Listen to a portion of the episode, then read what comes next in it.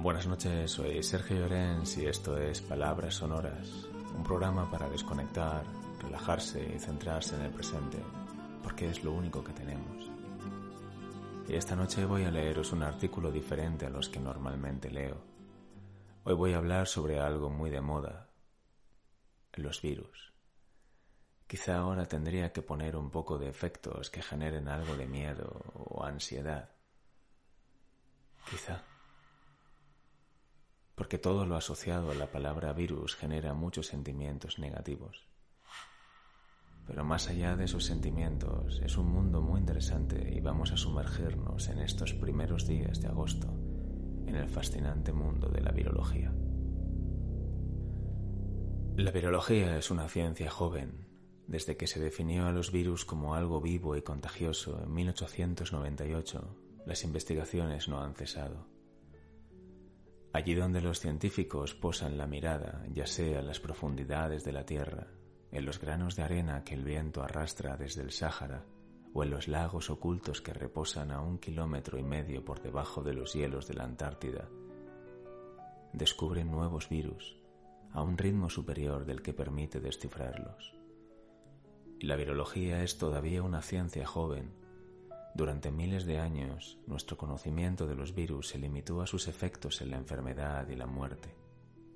No fue hasta hace poco que aprendimos a vincular estos efectos a sus causas.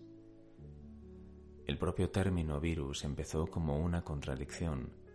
Lo heredamos del Imperio romano, cuando se utilizaba para referirse tanto al veneno de una serpiente como al esperma de un hombre la creación y la destrucción unidas en una sola palabra. Con el transcurso de los siglos, la palabra virus adquirió un nuevo significado. Pasó a definir cualquier sustancia contagiosa susceptible de diseminar una enfermedad. Podía hacer referencia a un fluido, como la secreción de una úlcera. Podía hacer referencia a una sustancia que circulara de forma misteriosa por el aire. Podía incluso llegar a impregnar un trozo de papel diseminando una enfermedad a partir del mero contacto dactilar. La acepción moderna del término virus no empezó a cuajar hasta finales del siglo XIX, a raíz de una catástrofe agrícola. Las plantaciones de tabaco de los Países Bajos se vieron asoladas por una enfermedad que dejaba las plantas diezmadas, sus hojas reducidas a un mosaico de tejidos muertos y vivos. Tuvieron que desecharse plantaciones enteras. En 1879, los granjeros holandeses solicitaron ayuda a un joven químico especializado en agricultura llamado Adolf Meyer. Meyer estudió con detenimiento la plaga, a la que bautizó como virus del mosaico del tabaco. Analizó el ambiente en el que crecían las plantas, el terreno, la temperatura, la luz solar. Fue incapaz de hallar nada que distinguiera las plantas sanas de las enfermas Pensó que quizá las plantas eran víctimas de una infección invisible. Los científicos que estudiaban las plantas ya habían demostrado la capacidad de los hongos para infectar tubérculos y otras plantas, por lo que Meyer buscó hongos en las plantas del tabaco. No encontró nada. Luego buscó gusanos parasitarios que pudieran estar infestándolas. No encontró nada. Por último, Meyer extrajo savia de las plantas enfermas e inyectó algunas gotas en las sanas las plantas sanas enfermaron. Meyer reparó en que algunos patógenos microscópicos debían de estar multiplicándose en el interior de las plantas. Extrajo savia de las plantas enfermas y la incubó en su laboratorio. Colonias de bacterias empezaron a crecer. Alcanzaron tal tamaño que Meyer fue capaz de verlas sin necesidad de recurrir al microscopio. Después injertó esas bacterias en las plantas sanas preguntándose si propagarían la enfermedad del mosaico del tabaco. No hicieron nada parecido. Con este fracaso las investigaciones de Meyer llegaron a un punto muerto. El mundo de los virus quedó precintado. Unos años más tarde, otro científico holandés, Martinus Beirenik, reemprendió el trabajo de Meyer en el punto en el que éste lo había dejado. Se preguntó si otra cosa que no fueran las bacterias podría ser responsable de la enfermedad del mosaico del tabaco. Quizá algo mucho más pequeño. Pulverizó plantas enfermas y pasó el fluido a través de un filtro muy fino que bloqueaba tanto las células de las plantas como las bacterias. al injertarles el fluido depurado, las plantas sanas enfermaron. Beirenic filtró el jugo de las plantas recién infectadas y descubrió que podía seguir infectando más tabaco. Algo contenido en la savia de las plantas infectadas, algo de menor tamaño que las bacterias, era capaz de replicarse y propagar la enfermedad. En 1898 Beirenic lo llamó un fluido vivo y contagioso. Lo que fuera que transportaba aquel fluido vivo y contagioso era diferente a cualquiera de las formas de vida conocidas por los biólogos. No solo era inconcebiblemente pequeño, sino también asombrosamente fuerte. Aunque Berenic añadiera alcohol al fluido filtrado, este seguía siendo infeccioso. Calentar el fluido hasta llevarlo cerca del punto de ebullición tampoco le causaba daño alguno. Berenic empapó papel de filtro con savia infecciosa y lo puso a secar. Al cabo de tres meses, podía sumergir el papel en agua y emplear la solución para conseguir que enfermaran nuevas plantas. Beirenic recurrió al término virus para definir al misterioso agente que habitaba en aquel fluido vivo y contagioso. Fue la primera vez que se empleó en su concepción actual. En cierto sentido, sin embargo, Beirenic lo usó como una forma de definir a los virus por lo que no eran. No eran animales, plantas, hongos ni bacterias. Decir con exactitud lo que eran quedaba fuera de sus capacidades. Pronto se puso de manifiesto que lo que Peirenic había descubierto era solo un tipo de virus entre una gran variedad. A principios del siglo XX, otros científicos emplearon el mismo método de filtros e infecciones para relacionar diferentes enfermedades con diferentes virus. Con el tiempo aprendieron a cultivar algunos virus fuera de animales vivos y plantas, utilizando únicamente colonias de células que crecían en platillos o frascos pero estos científicos seguían sin ponerse de acuerdo sobre qué eran en realidad los virus. Algunos argumentaban que no eran más que sustancias químicas. Otros pensaban que se trataba de parásitos que crecían en el interior de las células. La confusión en torno al tema era de tal magnitud que los científicos ni siquiera se ponían de acuerdo sobre si los virus estaban vivos o muertos. En 1923, el virólogo británico Frederick Tuort declaró resulta imposible definir su naturaleza. Esta confusión empezó a disiparse gracias al trabajo de un químico llamado Wendell Stanley. Como estudiante de química en la década de 1920, Stanley aprendió a combinar moléculas para generar patrones recurrentes, formando así cristales. Los cristales eran capaces de revelar cosas acerca de las sustancias que de otro modo habrían permanecido ocultas. Los científicos podían lanzar rayos X a los cristales, por ejemplo, y observar la dirección que tomaban los rayos reflejados. Los patrones producidos por los rayos X ofrecían pistas sobre las moléculas en el interior de los cristales. A principios del siglo XX, los cristales ayudaron a resolver uno de los mayores misterios de la biología, la composición de las enzimas. Desde hacía mucho tiempo, los científicos sabían que las enzimas eran producidas por animales y otros seres vivos con el objetivo de desempeñar diversas tareas, como descomponer los alimentos. Al crear cristales a partir de enzimas, los científicos descubrieron que éstas estaban compuestas de proteínas. Stanley se preguntó si los virus no serían también proteínas. Para averiguarlo comenzó a intentar fabricar cristales a partir de virus. Se decantó por una especie bien conocida, el virus del mosaico del tabaco. Stanley recolectó el jugo de plantas de tabaco infectadas y luego lo pasó por filtros muy finos, a imagen de lo realizado por Beirenic cuatro décadas antes, para permitir que los virus cristalizaran en formas puras. Stanley procuró extraer cualquier tipo de componente del fluido vivo y contagioso, con la excepción de las proteínas. Después de obtener su brebaje destilado, Stanley observó la formación de pequeñas agujas en su interior Luego crecieron hasta conformar láminas opalescentes.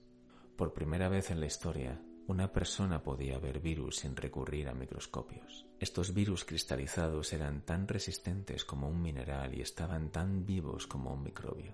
Stanley podía conservarlos durante meses, como si se tratara de sal común en una despensa. Cuando más adelante les añadía agua, los cristales regresaban a su estado de virus invisibles y eran capaces de infectar las plantas del tabaco con idéntica virulencia. El experimento de Stanley, publicado en 1935, asombró al mundo. La vieja distinción entre vivo y muerto pierde parte de su validez, señaló The New York Times. Sin embargo, Stanley también había cometido un pequeño pero profundo error. En 1936 los científicos británicos Norman Peary y Fred Bowden descubrieron que los virus no estaban compuestos puramente de proteínas, sino solo en un 95%. El 5% restante consistía en otra molécula, una sustancia misteriosa y en forma de cadena llamada ácido nucleico. Más adelante los científicos descubrirían que el ácido nucleico formaba parte del material genético, conteniendo las instrucciones para la formación de proteínas y de otras moléculas. Nuestras células almacenan sus genes en ácido nucleico de doble cadena, llamado ácido desoxirribonucleico, o ADN para simplificar. Muchos virus también presentan genes basados en el ADN. Otros virus, como es el caso del virus del mosaico del tabaco, cuentan con un ácido nucleico de una sola cadena, llamado ácido ribonucleico o ARN. Cuatro años después de que Stanley cristalizara los virus del mosaico del tabaco, un equipo de científicos alemanes pudo al fin observar los virus de forma individual. En la década de 1930, unos ingenieros inventaron una nueva generación de microscopios bajo los que se observaban objetos mucho más pequeños de lo que hasta entonces era posible. Algunos científicos alemanes mezclaron cristales de virus del mosaico del tabaco con gotas de agua destilada y colocaron el resultado bajo uno de los nuevos instrumentos. En 1939 anunciaron que habían observado unas varillas minúsculas de una longitud en torno a los 300 nanómetros. Nadie había observado jamás, ni remotamente, un organismo vivo tan diminuto. Si uno quiere tomar conciencia del tamaño de los virus, Solo tiene que depositar un único grano de sal encima de la mesa, observarlo con detenimiento. A lo largo de uno de sus lados se podrían alinear diez células de la piel o un centenar de bacterias. Pues bien, de un extremo al otro de ese mismo grano de sal se podrían alinear un millón de virus del mosaico del tabaco. En las décadas posteriores, los virólogos se consagraron a diseccionar los virus, a cartografiar su geografía molecular aunque los virus contienen ácido nucleico y proteínas, igual que nuestras células, los científicos descubrieron numerosas diferencias entre las estructuras de los virus y las células. Una célula humana está abarrotada de millones de moléculas diferentes, a las que recurre para reconocer el entorno, desplazarse, alimentarse, crecer y decidir si se divide en dos o se suicida por el bien de sus hermanas. Los virólogos encontraron que, por sistema, los virus se comportaban de un modo mucho más sencillo. Su configuración básica era la de una cáscara de proteínas que acogía un puñado de genes. Los virólogos descubrieron que los virus podían replicarse, pese a lo rudimentario de su manual genético, a base de apropiarse de otras formas de vida. Procedían inyectando sus genes y proteínas en una célula huésped que a continuación manipulaban para que produjera nuevas copias de ellos. Bastaba que un virus penetrara en una célula para que, al cabo de un solo día, salieran mil virus de la misma. En la década de 1950 los virólogos ya habían desentrañado este procedimiento. Ahora bien, estas conclusiones no significaron la interrupción de la virología. Para empezar, porque sabían muy poco acerca de las múltiples maneras en que los virus podían infectarnos. Desconocían los motivos por los que el virus del papiloma provocaba que algunos conejos les salieran cuernos o causaba centenares de miles de casos de cáncer cervical cada año. Desconocían por qué algunos virus eran mortales y otros relativamente benignos. Tenían pendiente averiguar del modo por el cual los virus sorteaban las defensas de los huéspedes y cómo podían evolucionar a una velocidad sin parangón en el planeta. En la década de 1950, no eran conscientes de que un virus, que más adelante se bautizaría como VIH, había comenzado su expansión desde los chimpancés y los gorilas a la especie humana, ni que al cabo de tres décadas se habría convertido en uno de los más letales asesinos de la historia no podrían haber concebido el número abrumador de virus que campan por la Tierra. No podrían haber intuido que los virus contienen buena parte de la diversidad genética de la vida. Se les escapaba que los virus ayudan a producir una parte sustancial del oxígeno que respiramos y a regular el termostato del planeta. Y ciertamente no habrían podido imaginar que el genoma humano está parcialmente compuesto de millares de virus que en su día infectaron a nuestros ancestros, ni que la vida, tal y como la concebimos, pudo haber tenido su origen en virus que se remontaban a cuatro mil millones de años atrás. Buenas noches y hasta el próximo episodio.